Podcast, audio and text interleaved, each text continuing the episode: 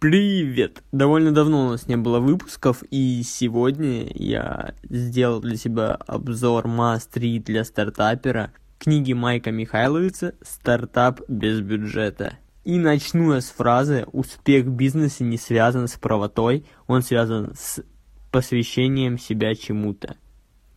Есть разные книги по мотивации в стиле «Just do it», Одни написаны известными бизнесменами, такими как Тинькофф или Брэнсон, да. Другая группа писателей – это теоретики в университетах или инфобизнесмены, многие из которых в бизнесе ничего не понимают, а чтение таких книг – потеря времени. Но есть и золотая середина, а книги, которые написаны играющими тренерами, которые не хватают с неба звезд. Они пусть и не такие великие, как Марк Цукерберг или Стив Джобс, но тоже неплохие ребята, которые могут научить нас хорошим манерам, как открыть и вести бизнес. В таких книгах всегда есть новые идеи и пинок, так сказать, под зад. Да-да, иногда его так не хватает, чтобы начать шевелиться и что-то делать. В общем, одна из таких книг мне попалась на днях, и я хочу поделиться с ее кратким изложением – Книга называется «Стартап без бюджета», автор Майк Михайловец. Хотя книга адресована в основном тем, кто еще не начал свой бизнес, а только задумывает, тем не менее, более опытные откроют для себя интересные методы. Итак, начну я краткий конспект. Бери три листочка и действуй.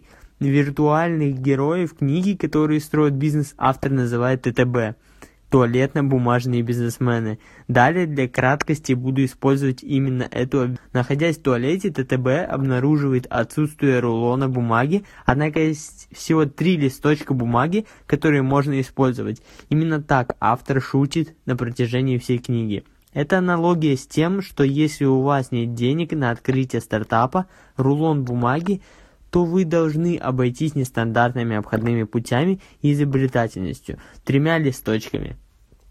ТТБ выходит победителем благодаря его креативности, умению мыслить, нестандартные действия. В книге очень много примеров ТТБ, которые с нуля создали свой бизнес и стали миллионерами. Многие ограничили себя почти во всем, например, жили в машине или ели лапшу быстрого приготовления, но свято верили в свою идею и делали все, что нужно для ее воплощения. И в конечном итоге их подход дал свои плоды. В этой книге нам есть чему поучиться у таких людей. Итак, стена неверия и канал веры. Увлеченность порождает настойчивость, а настойчивость – успех. Вся книга пронизана мотивацией, но прежде чем начать бизнес, автор говорит нам о том, что нужно хорошенько покопаться в себе, сделать остановку и пытаться найти ответы на вопросы, что вы вызвались бы делать добровольно, только потому, что любите это. Задай себе этот вопрос. Какая деятельность доставляет вам больше всего удовольствия, наполняет энергией и приносит удовлетворение? Что заставляет тебя забывать о времени, решать задачи почти без усилий, а решив их оставаться таким же энергичным, как и в начале? На какую тему при встрече с друзьями вы можете говорить и говорить и говорить, пока не начнут закатывать глаза? Да, бывало с вами такое? Дело, которое вы хотите начать, должно вам нравиться, и когда будут трудные времена, вы не кинете его.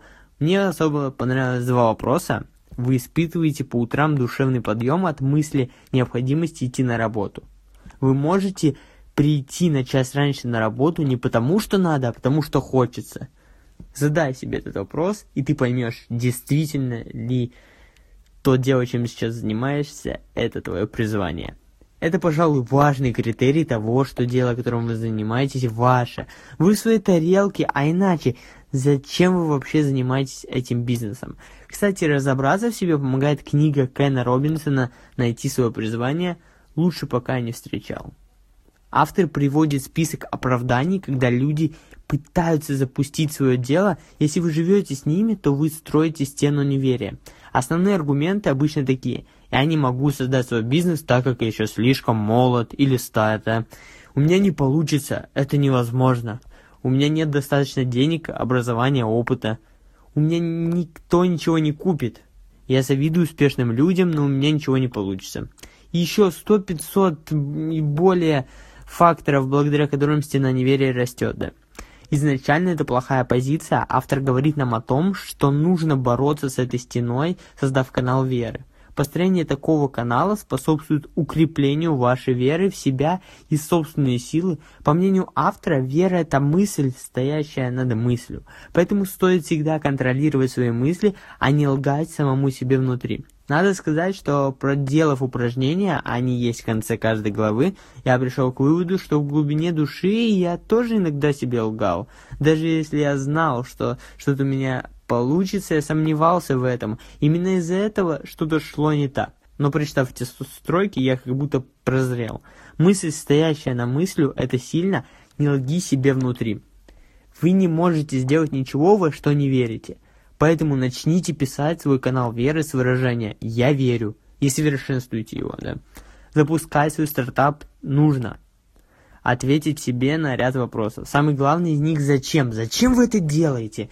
Зачем вы хотите сделать свой бизнес? Зачем вы хотите стать стартапером? Если ваш ответ – сделать много денег, то у вас мало что выйдет, честно. Нужно делать не ради денег, а ради служения или посвящения, как священник, который работает не ради денег, а ради своей миссии служения Богу, да. План процветания. Автор говорит о том, что любой бизнес-план можно выкинуть в мусорное ведро, а куда важнее составить план процветания. Это ключевое задание всей книги, которое необходимо тщательно выполнить, и схалтурить тут ну никак нельзя. Пример приведен в приложении книги, с которым полезно ознакомиться, если что. План процветания – это вдохновляющий документ о том, куда должна двигаться ваша компания. Его нужно постоянно держать перед глазами и корректировать по мере изменений. План процветания должен быть рожден изнутри. Он должен затрагивать эмоции лично ваши, но не обязательно вызывать такие же эмоции у других людей. Основные ингредиенты плана процветания. Итак, Первое. Миссия в жизни. У каждого человека есть миссия, но далеко не каждый ее осознает. Даже если вы не знаете сейчас свою миссию, то, чтобы ее найти, необходимо проверить, что она у вас уже есть. Во-вторых, ее нужно отыскать и задавать себе ряд вопросов. Какие моменты в жизни были самыми счастливыми и почему? Попросите друзей назвать, в чем вы лучший, что вам нравится делать больше всего. Составьте список любимых занятий, да. Что вас огорчает? Какой опыт вы хотели бы получить? Какими десятью людьми вы восхищаетесь больше всего и почему? Главное, почему? Ваша миссия, возможно, придет не сразу, но если постоянно об этом думать в течение долгого времени, то, возможно, решение покажется очевидным. Визуализируйте, ребят. Предназначение. Формируется после осознания миссии. Здесь важно записать ту картину, чем должна стать ваша компания через несколько лет.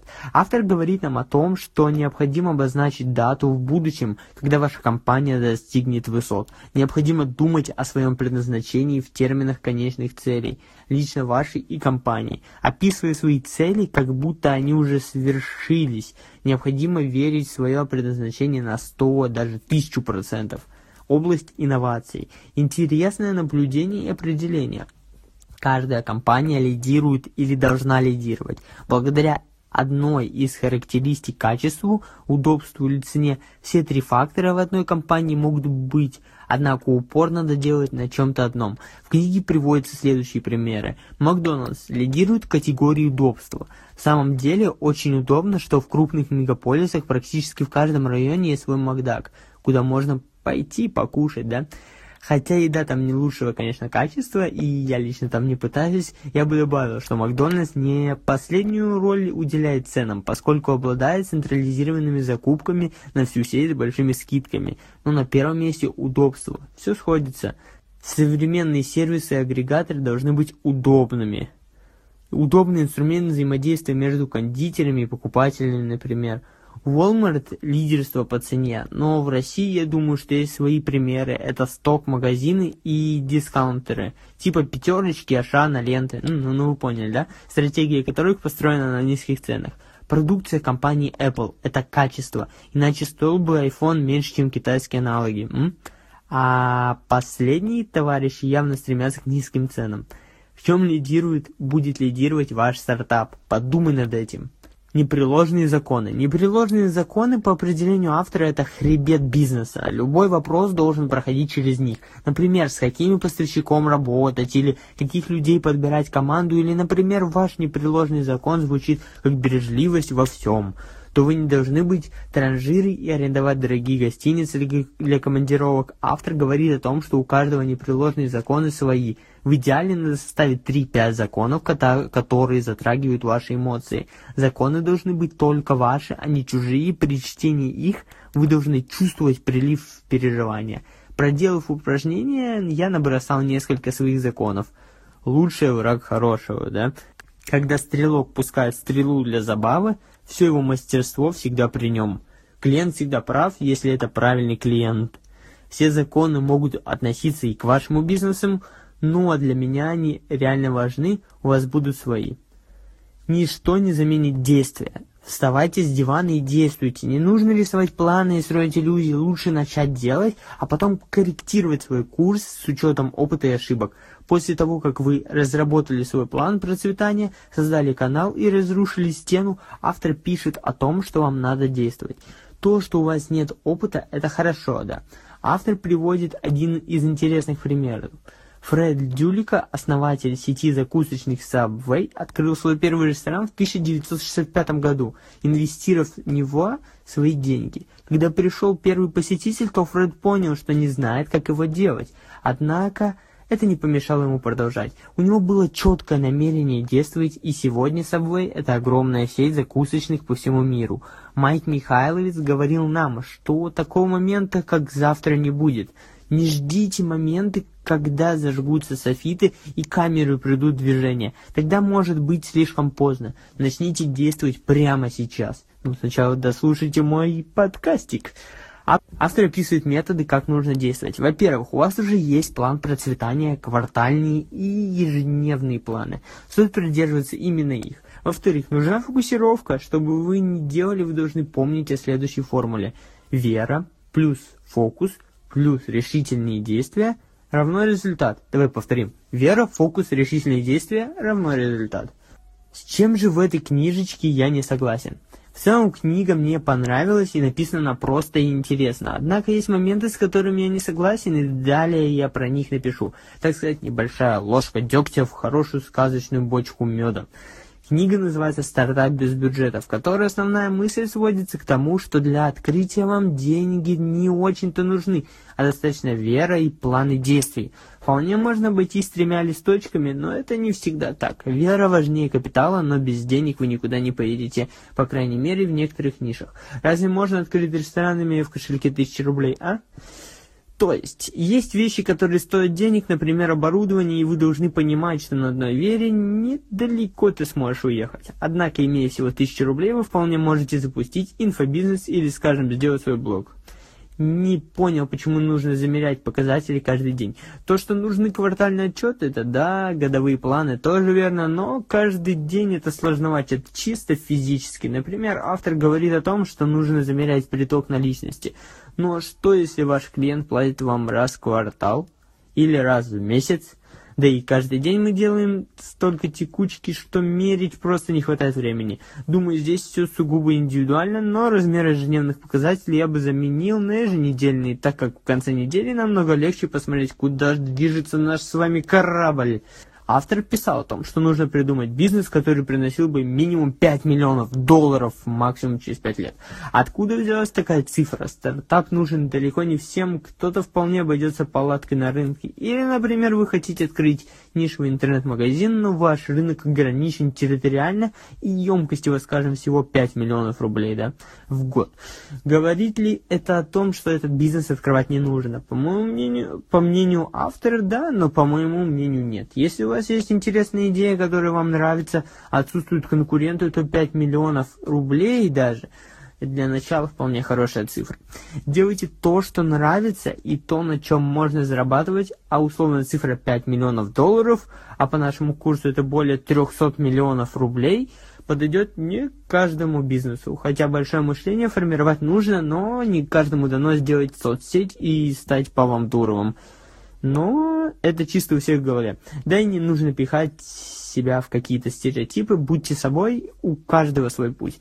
Я не согласен с тем, что автор говорит, что в бизнесе не должно быть партнеров. Да, можно нанять множество супругов, которые будут помогать, кормить и растить ваш стартап-дитя, но по опыту любого успешного стартапа можно видеть, что в нем было более одного основателя. Автор же режет на корню мысль о том, что стартап нужен партнер.